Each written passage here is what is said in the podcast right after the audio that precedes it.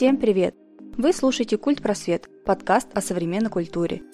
Здравствуйте, дорогие друзья! И тема нашего сегодняшнего подкаста – насколько художественная сфера развита в нашем городе. Мы находимся в Рязани, и сегодня у нас в гостях Э, Ольга Чижова, тату-мастер, владелец студии «Тату Мяу». Екатерина Гончарова, художник, иллюстратор, акварелист. Отлично. Итак, поговорим на больную тему. Я так думаю, обычно так оно и бывает. А насколько ваши творческие сферы развиты в нашем городе, что вы по этому поводу думаете? А, ничего хорошего. Ну, тату-сфера в нашем городе развита очень странно. У нас э, огромное количество студий, мастеров, э, наверное, несоизмеримо с размером, э, с количеством людей, которые пользуются этими услугами. Очень много художников, которые хотят как-то зарабатывать своим творчеством. Очень много ребят, которые просто пришли, грубо говоря, на сеанс, Э, заплатили какую-то сумму и такие, опа, а почему бы мне же это нравится, не начать мне тоже этим заниматься? Это же, если там у него один человек в день, а в, ну, там, в неделе семь, то это сколько же денег? Вот. И, в общем, таким образом э, собирается какое-то определенное количество людей, которые начинают заниматься этим делом. Вот. Впоследствии открываются студии, Э, у нас, например, в студии было несколько мастеров, которые открыли уже свои, то есть наша Татумяу породила еще три студии, грубо говоря. Вот. Э, сфера на самом деле э, переполнена именно мастерами, но не могу сказать, что хорошими мастерами, потому что очень большой спектр занимают люди, которые попросту не умеют этого делать, либо делают не очень, не дотягивают, либо останавливаются на каком-то уровне. То есть вот ходят ко мне люди, мне этого достаточно, я не буду расти как мастер. Э, и также есть люди, которые очень круто работают, очень круто делают, но при этом они неизвестны, не как-то э, плохо ведут свой, там, не знаю, Инстаграм, страничку ВКонтакте, еще на каких-то там, не знаю, платформах. И, к сожалению, о них многие не знают.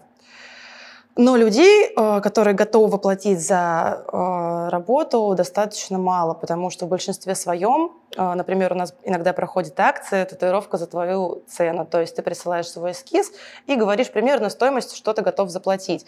А, для нас это самый адовый месяц, потому что просто это такой кошмар творится. У меня была однажды ситуация, пришел мальчик, он платил за малюсенькую татуировку тысячу, у меня там расходники не окупились, потому что теми же самыми расходниками мы можем сделать гораздо большую работу, но как бы и стоимость работы, естественно, увеличится. А мы работаем, получается, с маленькой, и, соответственно, заработка с нее практически нет. И мы сидим, и он такой, ну да, сложно, конечно, э, по картинке-то обводить. И как-то было так немножечко обидно в этот момент, но э, это как раз-таки показатель того, что многие люди просто не понимают, насколько это тяжело. Помимо того, что ты, в принципе, должен знать кучу всего и тратишься на это очень много, а, ты еще и должен как бы справляться с вот этим с вибрацией в машинке и так далее. То есть очень много всяких нюансов, которые также а, молодые мастера сами еще не знают, в связи с чем у нас, получается, делится а, вот, сфера на тех, кто может делать и делает как-то неплохо, скажем так, и тех, кто прям не может, но делает по максимальному количеству. Соответственно, у нас увеличивается количество некачественных работ, э, в силу чего формируется вкус людей, что это нормально. И поэтому это очень сложно все как бы э, с этим всем работать. Вот, поэтому сказать, что сфера наша развита в плане качества я не могу. У нас очень мало хороших мастеров в городе, которые могут э, действительно предоставить качественную работу за нормальный прайс. И очень много тех, кто не может этого сделать, скажем так. Вот. Также у нас, наверное, э, два-три человека на весь город при количестве э, огромного количество мастеров, которые могут, э, которые ездили на какие-то конвенции, участвовали в фестивалях, то есть они могут что-то показать, как-то подтвердить. Э, очень мало людей с медицинским образованием, например, которые как-то э, повышают свою квалификацию, ездят на те же самые конвенции, учатся у других более классных мастеров, там, иногородних или даже зарубежных. То есть у нас, наверное, действительно один-два, может быть, человека, вот, кто может действительно как-то подчеркнуть свое мастерство такими вещами. Поэтому все достаточно относительно. Ты вот в прошлом подкасте несколько раз, мне просто забавно очень звучит, говорил слово «домушники». У меня немножко с другой сферы это ассоциируется просто. А можешь про них что-нибудь сказать? Ну, вообще практически каждый мастер, практически каждый, э, начинает именно из дома. То есть это как э, те же самые ноготочки на дому. То есть э, люди работают э, у себя дома. Я тоже с этого начинала. Э, сейчас э, у нас в городе более развито обучение, то есть предоставляется именно услуга обучения мастера. Ты Э, не умея ничего, начиная с нуля, приходишь в студию, где тебя обучают полностью всему, рассказывают полностью, как что делается, какие расходники, там, как стерилизуется оборудование. У тебя есть какая-то база. А мастера-домушники – это те, кто ну, просто купили себе оборудование какое-то, и сейчас тоже достаточно распространено на сайтах э, с тату-оборудованием. Это набор для начинающего мастера. То есть туда входят 3-4 китайских краски непонятно какого производства, э, машинки, которые тоже достаточно относительно своего качества и немногое могут, и несколько там наборов игл. И то есть ты просто сидишь и бьешь людям татуировку. Во-первых, это ужасно. Почему? Потому что, э, ну, надо понимать, что татуировка — это э, история должна происходить ну, максимально стерильно. Это практически хирургическое вмешательство. И то есть э, должны быть э, всякие стерилизационные оборудования, прочие там антисептики, средства для обработки. Нужно понимать, как с этим работать. Не все знают о э, таких вещах, как там, например, правила чистой перчатки. И на дому в основном это всегда антисанитария. В большинстве случаев, как минимум, там животные и все прочее. То есть это все не обрабатывается и так далее. Э, таких мастеров очень и очень много. Э, у меня очень часто бывает такое, что я бью татуировку, мне говорят, а, я тоже бью. Да, я говорю, да, что бьешь, там, где бьешь? «Э, я там дома бью и трали У нас есть один мастер в Рязани, у него группа ВКонтакте, там записано «Салон татуировки», как-то так. Я даже об этом не знала, я с ним знакома очень давно, и я сколько себя помню, сколько я с ним знакома, э, он всегда бил на дому но у него указано как салон татуировки, то есть просто он у него дома. И как бы это ну, настолько как-то глупо и обесценивает там наши труды, затрачиваемые на саму студию, то есть там же куча нюансов, э, соблюдение всех правил Роспотреба, э, опять-таки всякие ИП и прочее, то есть куча всего, и становится как-то обидно, что, оказывается, можно было просто написать ВКонтакте, что у тебя студия, и всем бы все нравилось, вот, и к нему ходят, действительно, люди забиваются, и это как раз-таки есть домушники, те, кто работает на дому, вот, но я не могу сказать, что нет хороших мастеров, которые работают на дому, есть, есть очень ответственные ребята, которые э, подходят к этому с максимальной ответственностью, соблюдают все правила стерилизации, то есть это тоже можно, в принципе, делать дома, единственное, что нужно иметь нужное оборудование, вот. Да, да. А, помимо этого, что еще можно сказать о мастерах на дому? Да, их, их действительно, их просто огромное количество. А, это все в шаговой доступности, то есть ты просто заходишь на сайт, заказываешь себе вот этот вот набор, тебе даже не нужно знать, что тебе для этого нужно, потому что там уже есть этот чемоданчик, ты его просто заказываешь и начинаешь любить, лупить людям портаки. вот. Но, к сожалению, как бы почти все мастера начинали именно с этого. И многие пришли к каким-то высотам, и у них сейчас свои студии, салоны и прочее. Вот, поэтому я не могу сказать, что это совсем плохо. Все, наверное, как-то так начинают примерно. Катя, что думаешь по поводу художественной сферы в нашем городе? Я так наслушалась, я теперь думаю про тату. Себе представляю, как можно лисичку где-нибудь.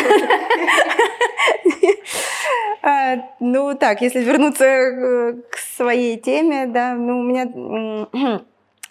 есть, э, как сказать-то, опять же, два, наверное, лагеря, скажем так. Есть художники, которые а, как-то всегда шли, ну, назовем это такой стандартной дорожкой, да, там получили образование, участвовали в выставках, сейчас они члены Союза, например, вот, э, и, собственно, их мастерство неоспоримо, раз уж они э, приняты в члены Союза.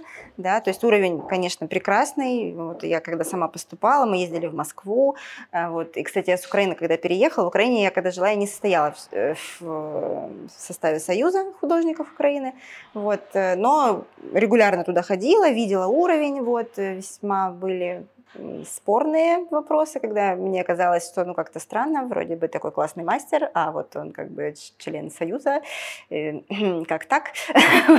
Потом мы переехали э, 6 лет назад, и мы первый раз пришли на выставком. Выставком это когда собирается правление, все, кто там члены Союза художников, вот, и э, приносят люди и члены Союза, и нет э, свои работы, которые а, отбирают на выставку методом голосования. Это очень такой трепетный момент.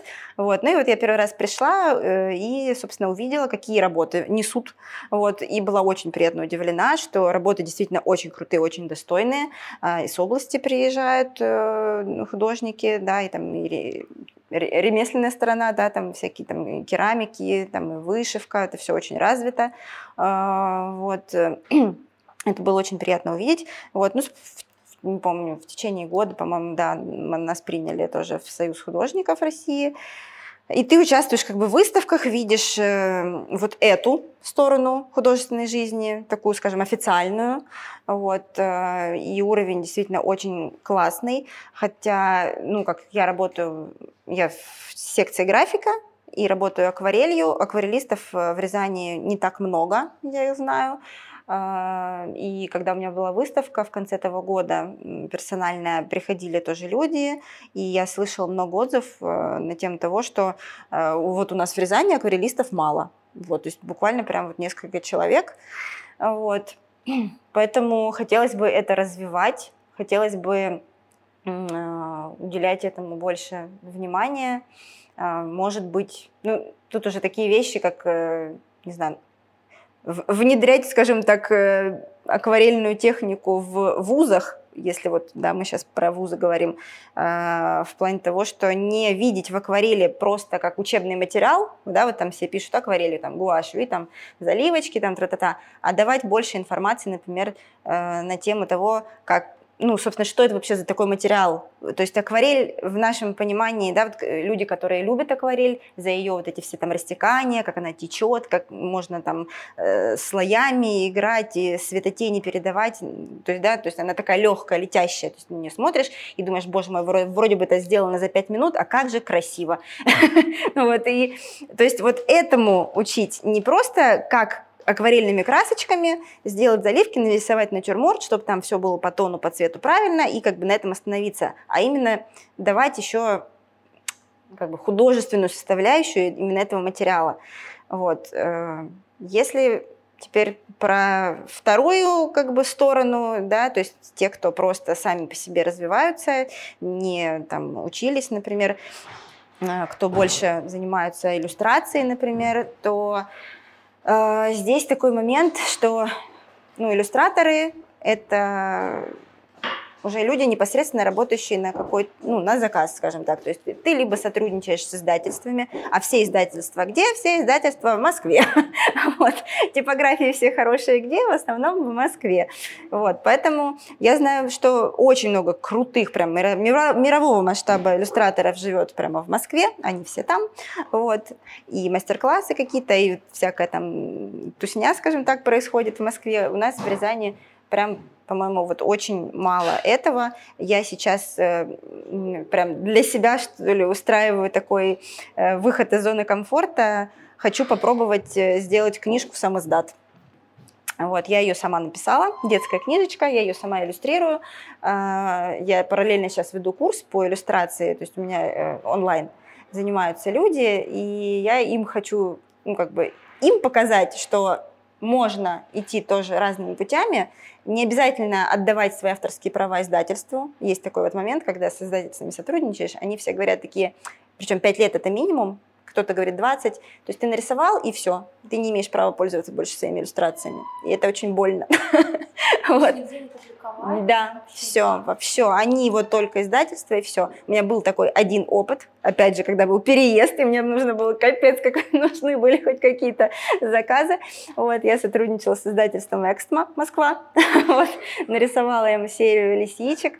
для творческого блокнота, и вот там был договор, что в течение пяти лет я не могу их больше никуда использовать, соответственно, никуда продавать, не печатать с ними открытки, никуда вообще. И я просто вот пять лет кусала себе локти, потому что думала, «Ну, блин, за что, зачем я это сделала? Вот. Но как бы с тех пор эксклюзивные права, это называется продать эксклюзивные права.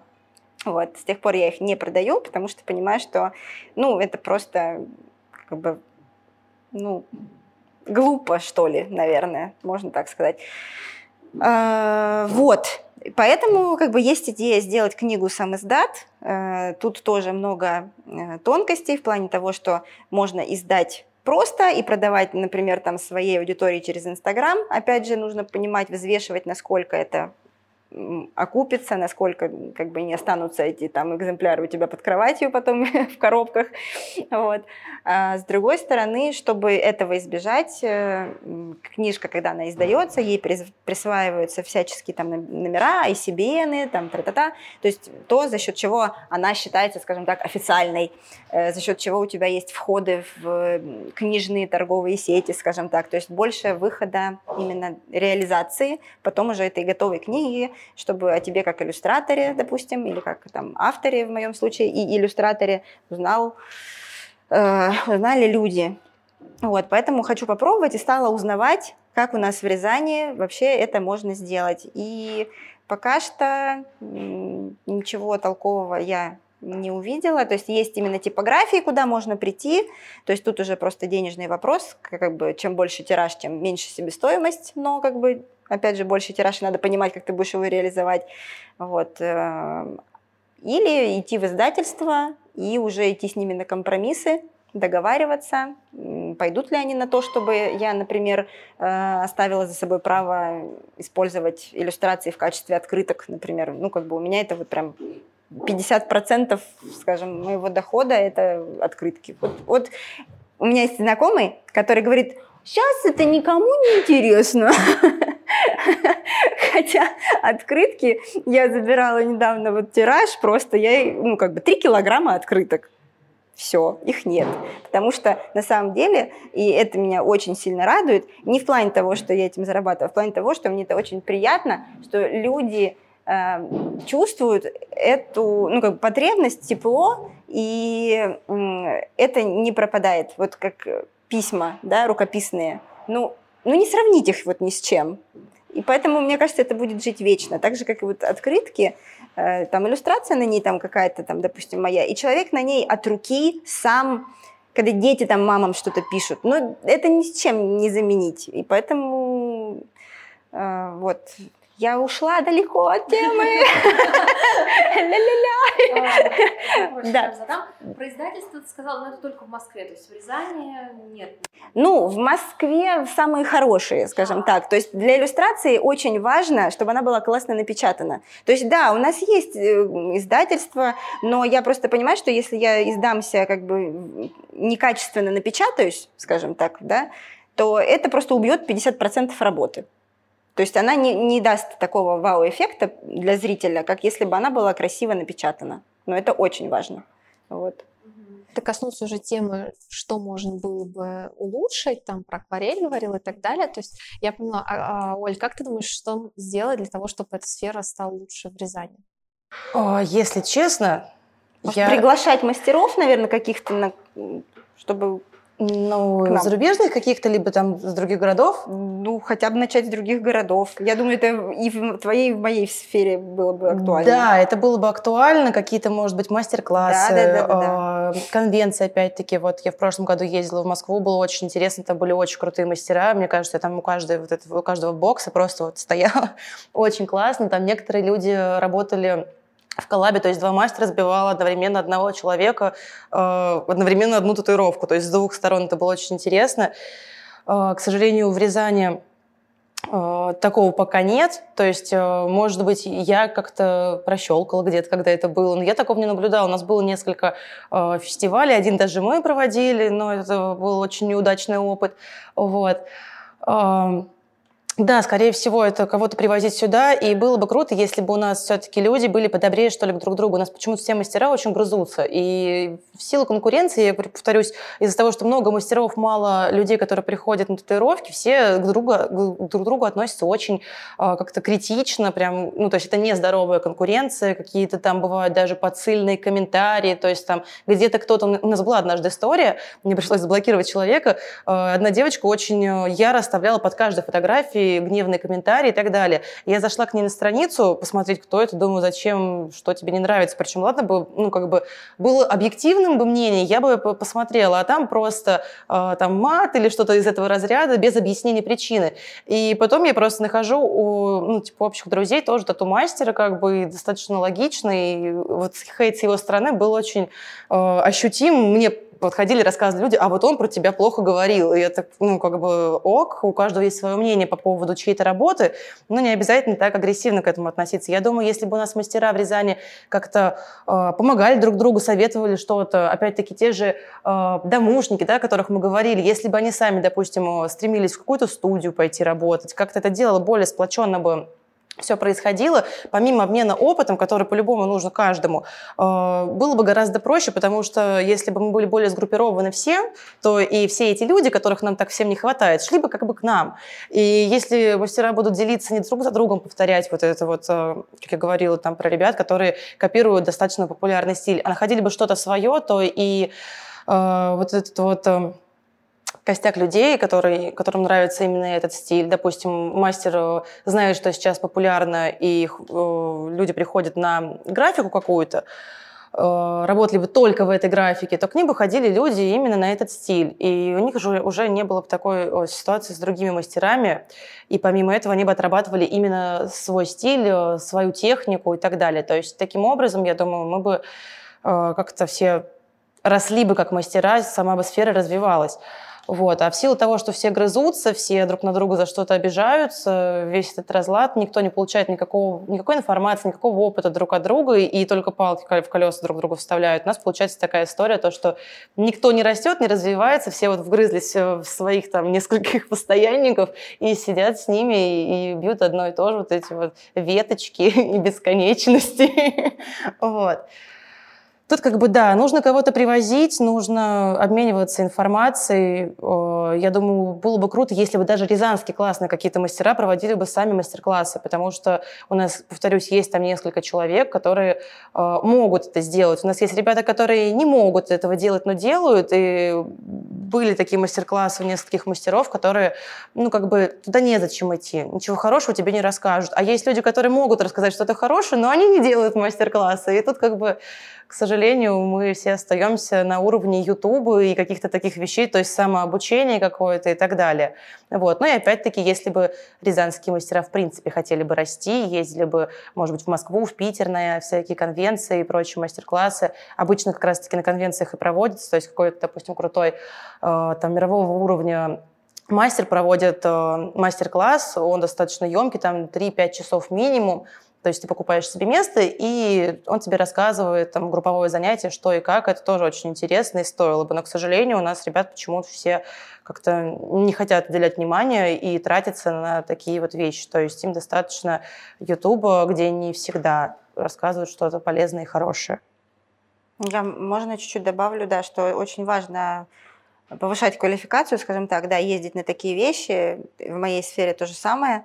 И э, как бы личный контакт, да, то есть когда ты приезжаешь и вот прям ты видишь, и ты можешь задать вопрос, ну там мастер-классы бывают разные, демонстрационные или там обучающие, да, вот эта обратная связь с мастером, она дорогого стоит, поэтому это нужно делать, и даже если ты уже какого-то уровня достиг, то надо, ну как бы я за то, чтобы всегда развиваться и становиться лучше, вот, всегда нет предела, куда расти, вот, поэтому да, очень здорово. Я э, не знаю, может, немножко не из этой отрасли пример, но я несколько лет танцами занималась, и мы вот ездили в Москву, потому что там более крупные школы приглашают мастеров мирового масштаба, они приезжают, проводят мастер-классы, учат рутины, э, делятся мастерством. Когда они приезжают, у них можно заказывать индивы, заниматься прямо с ними, вот, научи меня, вот поставь, как там правильно.